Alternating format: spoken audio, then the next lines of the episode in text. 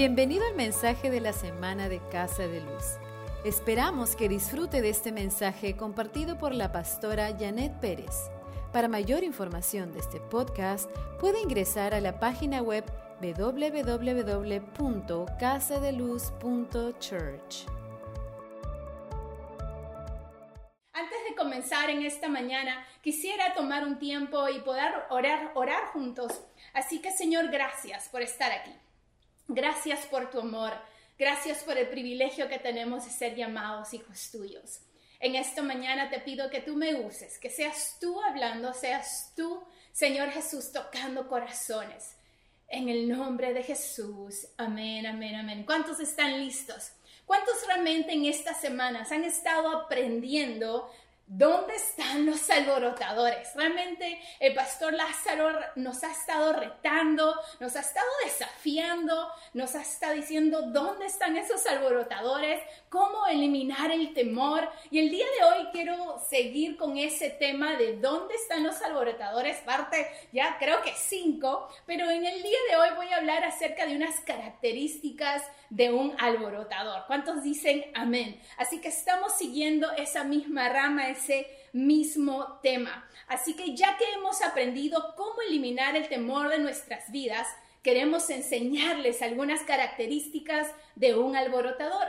Y el día de hoy yo tengo el placer de poder hablar de un gran alborotador que fue conocido por muchas cosas, pero en particular fue conocido como ser un mata gigantes. Pero solo quiero recordarles de qué tipo de alborotadores estamos hablando. Y eso es algo que el pastor nos enseñó en la primera, en la primera parte. Un alborotador es el que sacude el status quo, el que confronta con información y verdades, el que bombardea paradigmas cerrados y profundamente arraigados, revela áreas que requieren cambios, hace que rompa la conformidad, la, la conveniencia, la pasividad, el letargo, algo alguien que enfrenta o arruina, totalmente el mundo que ha creado usted mismo. Que quede claro, no estamos hablando de anarquía ni de rebelión contra la ley o el alboroto dañino a la seguridad social.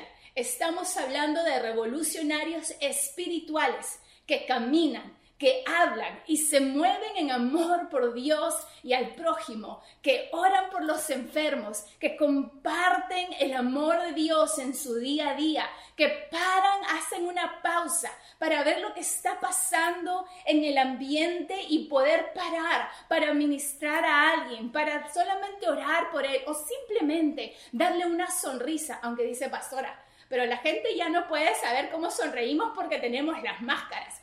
Pero mire, hay gente que le puedes leer los ojos. Hay algunos que están así, se hacen así porque están sonriendo. Si están así, ya la, frente fruncida ya sabe que no está sonriendo. Pero hay formas de mostrar el amor de Dios y ser esos alborotadores en tiempos difíciles, ¿no? Porque cada vez nosotros vemos que ser un alborotador no solamente es en tiempos de que todo está bien, también podemos ser alborotadores en tiempos difíciles. Ahora, hoy día quisiera hablar de un alborotador que fue muy grande en su tiempo y ese es el rey David. Ajá, yo sé que algunos de ustedes aman la historia del rey David. Ahora les recuerdo quién fue David.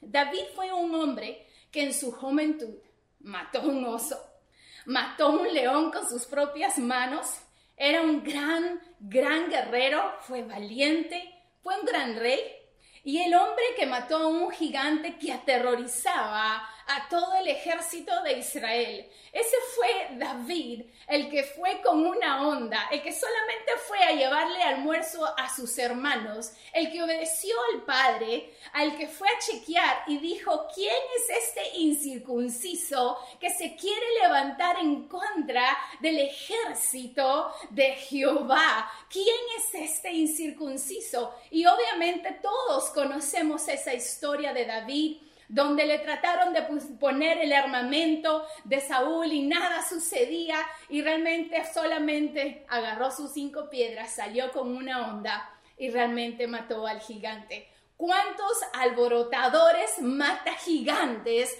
hay en este lugar? ¿Cuántos pueden decir yo, yo, yo, yo lo soy? Algunos de ustedes dirán, bueno, yo no, no, eso de mata gigantes como que no me gusta, pero realmente vamos a hablar no solo de las características de lo, lo valiente, lo guerrero, lo que él tenía que hacer. Yo quiero hablar de unas características de David que son importantes para nuestra vida, que son claves para un alborotador en estos tiempos. Amén, están conmigo. Si están tomando notas, recuerda que es mejor tener un lápiz pequeño que una memoria muy larga. Así que le animo a que puedan tomar notas. Así que voy a hablar de cinco características acerca del gran alborotador del rey David. Número uno, el rey David o David fue un hombre humilde. Un alborotador tiene que ser humilde. David vivió en un tiempo que aunque conocemos la historia, que tomó un tiempo, tomaron años para que él fuera rey. ¿Sí o no? ¿Cuántos de ustedes saben? Él era un hombre humilde cuando el padre le decía, vete a cuidar las ovejas, él iba a cuidar las ovejas, el padre lo mandaba a llevar a llevar la comida, no realmente no se lee la historia que él refutaba cuando se veía que, que Saúl quería matarlo, él no fue, quiso matarlo y siempre honraba, él era un hombre humilde. Hasta cuando llegó a ser rey, él era un hombre humilde. El rey, el rey David era el que era su palabra era la que pesaba. La palabra de él era o es o es, ¿no? Pero realmente hay algo que yo amo del rey David, que él siendo rey sabía que servía al rey de reyes y señor de señores. Y tú no puedes llegar a ese lugar si es que no tuvieras humildad en tu corazón. En el decir, Señor, estoy aquí. Yo te sirvo a ti. Y hay una parte de la Biblia que me gusta, que es en 2 de Samuel 6:21. Cuando David trae el arca, ¿no? El arca de pacto está trayendo nuevamente. Y la esposa le reclama de que cómo se atrevía él salir a danzar, cómo él se atrevía, no siendo el rey, ¿qué diría la gente? Y el versículo 21 nos dice, pero David le respondió, sí, sí dancé, pero lo hice delante del Señor, porque Él me eligió para reinar, Él, quien, el rey de reyes, me eligió para reinar sobre su pueblo Israel. Y el Señor me ha preferido a mí en lugar de tu padre y de toda tu familia y aún podría rebajarme más según tu opinión, pero a los ojos de las criadas que tú mencionas seré objeto de honra. ¡Wow! A él no le daba, no le importó nada, porque él sabía a quién servía. Él era un hombre que mostraba humildad, aunque estuviera en un lugar, el lugar más alto, que era el ser de un rey. ¿Cuántos de nosotros realmente mostramos ese corazón de humildad? Porque muchas veces algunos, como se dice, se puede decir, ay, se le subieron los humos. ¿No ha escuchado esa, esa frase? Uy, a este se le subió los humos. Tiene de repente un poquito de información, tiene un cartoncito por ahí y ahora ya se le subieron los humos. Como alborotadores siempre debemos ser hombres y mujeres humildes que reconocemos que estamos donde estamos por la gracia de Dios, por amor de Dios y siempre darle la gloria a Él. ¿Cuántos dicen amén? Ahora, número dos, la segunda característica. David era un hombre que tenía intimidad con Dios. David era un hombre que tenía intimidad con Dios. Como alborotadores, tenemos que tener intimidad con Dios. Tenemos que estar juntos. El pastor nos enseñaba, teníamos que enfocarnos en Dios, tenemos que leer su palabra, tenemos que buscarlo. Para ser alborotadores no podemos hacer cosas fuera de la voluntad, de la intimidad, de la comunión con Dios, porque usted sabe que todo lo que usted necesita lo encuentra en ese tiempo de intimidad, en ese tiempo de conversar, ese tiempo de comunión, ese tiempo donde Dios nos habla, ese tiempo donde nos sentamos y escuchamos al Padre. David era un hombre que realmente tenía esa intimidad con Él. Salmos 18, versículo 1 al 3 dice, mi Señor, mi fortaleza, yo te amo. Mi Señor y Dios, tú eres mi roca, mi defensor, mi libertador. Tú eres mi fuerza y mi escudo, mi poderosa salvación, mi alto refugio. En ti confío. Tú no puedes decirle a alguien que confías en Él si no lo conoces. Si alguien viene y esto no lo conoce, no le puede decir automáticamente yo confío en ti. Tú confías en alguien cuando tú conoces a esa persona. Y ese era David, conocía en intimidad al Padre. Versículo 3 decía, yo te invoco Señor, porque solo tú eres digno de alabanza, tú me salvas de mis adversarios. Pero me encanta lo primero que él dice, Señor, yo te amo. Señor, yo te amo. Y ese es un alborotador que no tiene vergüenza de decir, Señor, yo te amo. Señor, tú eres mi Dios, tú eres mi roca, tú eres mi defensor, tú eres mi libertador, tú eres mi fuerza, tú eres mi escudo. Eso sucede, podemos reconocer, podemos decir esas cosas cuando conocemos y somos íntimos con Dios. Porque si no, si no lo fuéramos, no conociéramos esas características. Y David al tener esa intimidad con el Padre, podía saber quién Él era. ¿Cuántos pueden decir amén? Salmo 27.1 nos dice, el Señor es mi luz y mi salvación. ¿A quién podría yo temer? El Señor es la fortaleza de mi vida. ¿Quién podría infundirme miedo? Hemos aprendido de cómo eliminar el temor. David dice, ¿quién puede infundirme miedo si tú eres mi luz, si tú eres mi salvación? Nuevamente, podemos declarar estas cosas cuando tenemos intimidad, cuando tenemos comunión con el Señor. Obviamente los que están casados, los que tienen una pareja, pueden conocer la intimidad. Sabemos lo que es intimidad.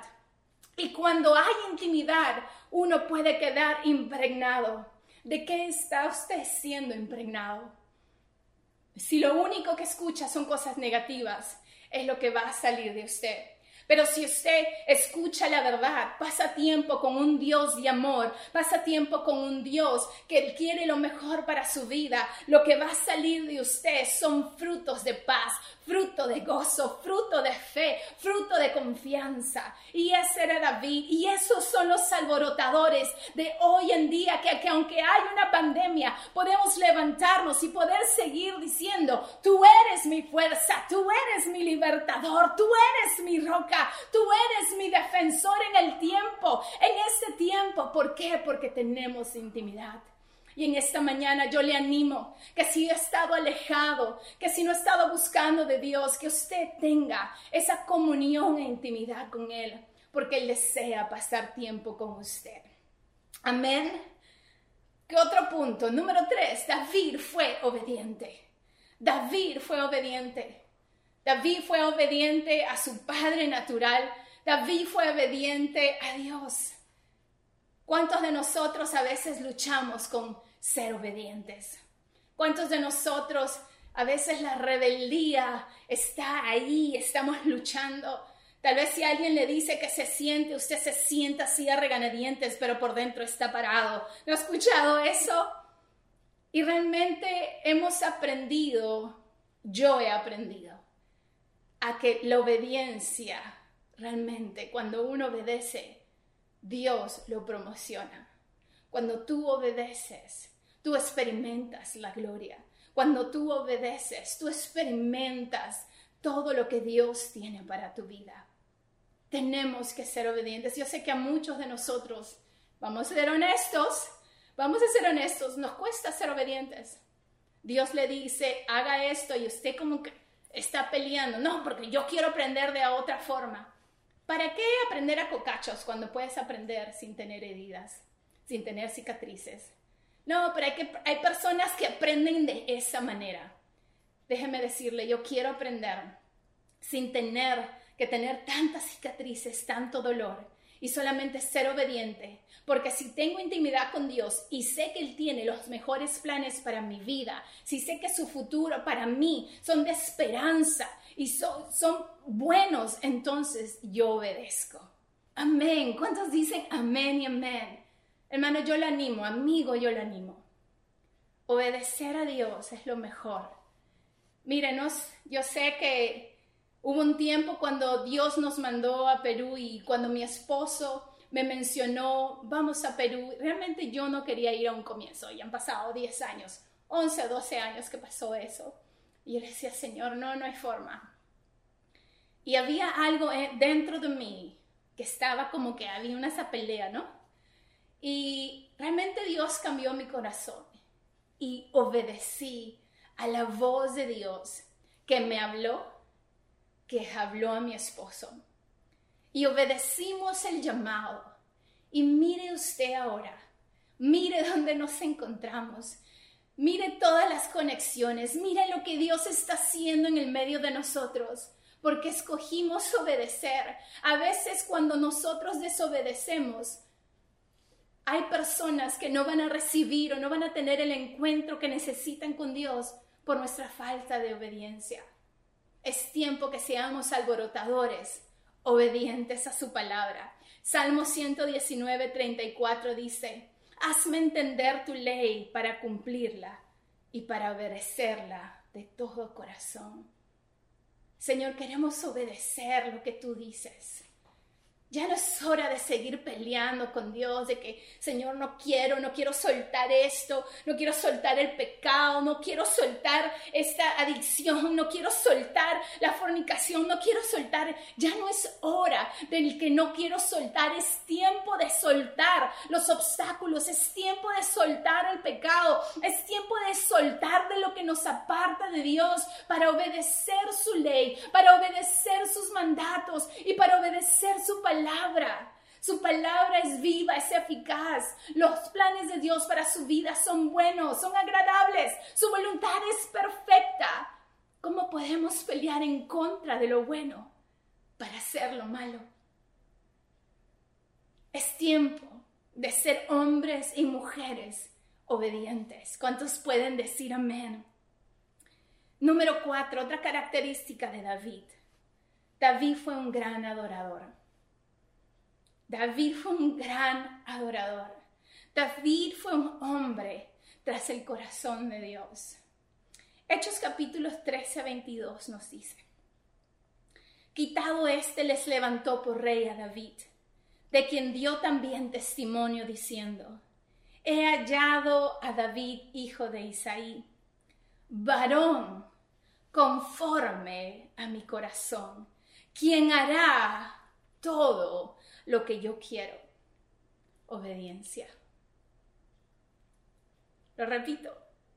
He hallado a David, hijo de Isaí, varón conforme a mi corazón, que hará todo lo que yo quiero. Puede Dios decir, he hallado a María, hija de, mujer conforme a mi corazón, quien hará todo lo que yo quiero. Puede el Señor decir hoy, he hallado a luz, hija de, mujer conforme a, mi corazón, quien hará todo lo que yo quiero. Puede decir, he hallado a Martín, hijo de varón conforme a mi corazón, quien hará todo lo que yo quiero. Puede usted poner su nombre en este versículo, que Dios pueda decir, he hallado a Janer, hija de mujer conforme a mi corazón, quien hará todo lo que yo quiero. He hallado a Lázaro, varón conforme a mi corazón, quien hará todo lo que yo quiero, quienes serán alborotadores, quienes mostrarán mi amor, quienes mostrarán mi poder, quienes mostrarán mi unción, quienes mostrarán que yo soy un Dios bueno. ¿Cuántos pueden decir amén? ¿Dónde están esos alborotadores que son conformes al corazón de Dios? ¿Dónde están esos alborotadores que se levantan en medio de una pandemia, que se levantan en medio de la negatividad, de las malas noticias y podemos proclamar, Jesucristo es el Señor, Jesús es soberano, Jesús es majestuoso, Dios es el Rey de Reyes y Señor Señores, nuestra nación le pertenece a Cristo. Vamos a orar por los enfermos. Vamos a amar a nuestro prójimo porque eso es lo que Dios desea en este tiempo. He hallado a David, hijo de Isaí, varón conforme a mi corazón, quien hará todo lo que yo quiero. ¡Wow! ¡Qué maravilloso! David era un adorador. David era un salmista. ¿Cuántos de ustedes saben que David ha escrito varios de los salmos? Y sus canciones revelan una profunda intimidad con Dios. Ser un hombre conforme al corazón de Dios no significa perfección, sino David hubiera sido descalificado. Pero ser un hombre conforme al corazón de Dios es desear hacer su voluntad. Y aunque David metió la pata, porque ¿cuántos conocemos esa historia? Aunque David falló, una de las cosas que me gusta de David es que cuando David era confrontado, David no escondía no escondía el pecado, pero lo pensaba y decía, ese he sido yo. Y se arrepentía delante de Dios. Si ese es usted, tal vez usted puede pausar y decir, wow, Señor, tal vez he estado alejado de ti, no he hecho las cosas como te han agradado, me arrepiento. De repente he estado revolcado en el pecado, de repente he estado haciendo las cosas mal, porque la verdad es uno sabe lo que es bueno y uno sabe lo que es malo. Y un alborotador también sabe arrepentirse. Un alborotador también sabe reconocer. Pero Dios nos ha llamado a ser hombres y mujeres conformes a su corazón. Salmo 23, 6 dice, ciertamente el bien y la misericordia me seguirán todos los días de mi vida y en la casa de Jehová moraré, moraré por largos días. ¿Cuántos podemos decir eso? ¿Cuántos podemos decir, como decía el salmista, mejor es un día en la presencia de Dios que mil fuera de ella?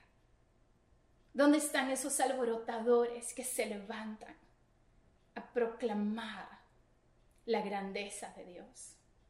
Que se levantan a proclamar la verdad, que trae libertad. No es hora de vivir en temor, no es hora de estar escondidos. Es hora de tomar nuestro lugar. Es hora de ser humildes. Es hora de ser obedientes. Es hora de ser íntimos con Dios. Es hora de ser esos adoradores y esos hombres y mujeres conforme a su corazón. ¿Cuántos pueden decir amén? y número 5. Esta es la quinta característica de David. Que David preparó camino para la siguiente generación. ¿What? Sí, David preparó lugar para que su hijo Salomón hiciera algo más. David hizo algo, Salomón terminó, edificó el templo. ¿Qué quiere decir que él preparó el camino? Un alborotador prepara el camino para la siguiente generación. Nosotros modelamos. ¿Modelar qué? ¿De qué estás hablando? Modelar amor, modelar fe, modelar paciencia, modelar buenas acciones. El no hacer las cosas conforme a la cultura, lo que nos han enseñado, pero hacer las cosas conforme a lo que Dios dice, a la honestidad, a la integridad. Romanos 12, 12 nos dice que no nos conformemos a los patrones de este mundo. No podemos hacer las cosas como todo el mundo, a la viveza, trabajar a la viveza, cómo, eh, cómo me aprovecho de la otra persona. Eso no le agrada a Dios. Y eso mucho menos debería suceder en el ámbito cristiano, entre hermanos. No deberíamos tomarnos ventaja, pero deberíamos estar ahí como familias para ayudarnos los unos a los otros. ¿Qué es lo que nosotros estamos modelando para la siguiente generación? Usted sabe que Dios es un Dios generacional. Dios no solamente llamó a Lázaro y Janet Dios nos llamó a nosotros y llamó a nuestros hijos. ¿Qué es lo que usted está mostrando en su casa? Porque a veces podemos decir, gloria a Dios, aleluya, por dos minutos o dos horas o una hora y media, un domingo en el servicio, pero ¿qué está modelando de lunes a sábado delante de sus hijos? ¿Qué están viendo ellos? Están viendo a un hombre humilde, a una mujer humilde, a un hombre que tiene intimidad con Dios, una mujer que tiene intimidad con Dios, o solamente sus hijos están escuchando los gritos o el reclamar, o realmente el que no puedo más, el que esto es una porquería. ¿Cómo, ¿Qué es lo que sus hijos están viendo? Es tiempo de levantarnos, iglesia. David preparó camino para la siguiente generación Nuevamente le repito, Dios es un Dios generacional, Dios de Abraham, el Dios de Isaac, el Dios de Jacob. Pablo tenía hijos, dio, él dio a la siguiente generación. No dejemos que la siguiente generación no sepa quién es el Dios. Por eso usted debería compartir con sus hijos si hay algo que ellos deberían orar. Todos como familia oramos y ellos pueden experimentar la bondad de Dios en su vida, en su familia. ¿Cuántos pueden decir amén? ¿A quién estás preparando camino? Tú, alborotador, ¿a quién estás preparando camino? Le animo que si usted quiere ser un mata gigante, alborotador, júntese con mata gigantes. Los gigantes que usted mate ahora, sus hijos no tendrán que matarlos. Ahora no vaya, ahora que estamos saliendo en redes, está diciendo de matar qué? No estamos hablando eh, ir a matar gente, ¿ok? Por si acaso lo aclaro, aclarando, aclarando, dígale a alguien, no está diciendo ir a matar a nadie, no, estamos hablando en el ámbito espiritual. Tal vez usted ha estado enfrentando gigantes, que parece que esos gigantes están tan difícil de matar, el gigante de adulterio, ese gigante de adicción, ese gigante de pobreza que parece que no salimos del hueco, ese gigante de conformismo, de religiosidad, de familiaridad, de pasividad, de apatía. Hoy decida usted ser un hombre y una mujer que matan esos gigantes, pero pastora, ¿cómo los voy a matar? Siendo humilde, teniendo intimidad con Dios, porque cuando usted conoce lo que Dios tiene para usted, usted puede derribar esos gigantes. ¿Por qué? Porque Dios no lo ha llamado a que sea pobre y que esté así, que no tenga nada. Dios lo ha llamado a que sea más que vencedor. Los ha llamado a que usted pueda tener todo lo que necesita porque Él suple su necesidad. Dios no lo ha llamado a ser conforme, los, los ha llamado a que usted aspire porque los planes de Dios son grandes para su vida. Matamos gigantes conociendo la palabra de Dios y actuando y no estar lamiéndonos las heridas, pero creyendo su palabra de verdad. ¿Cuántos pueden decir amén en esta mañana? Hoy decida ser un hombre, como le dije, una mujer de humildad, un hombre y una mujer que busque intimidad con Dios, un hombre y una mujer obediente. Usted sabe lo que Dios le ha estado diciendo. Tal vez le ha estado diciendo, hijo, hija, llama a fulanito de tal y dile que les amo. O tal vez ha estado poniendo en su corazón, haz una canasta de víveres y dáselo a tu, a tu vecina. O de repente te está diciendo, comparte ese poquito de arroz con alguien más. O tal vez solamente te está diciendo, hey, llama a fulanito de tal y ora por él.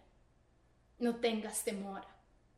Es tiempo que seamos obedientes, seamos hombres y mujeres, que seamos adoradores, y adoradores no es solamente poner la música y cantar.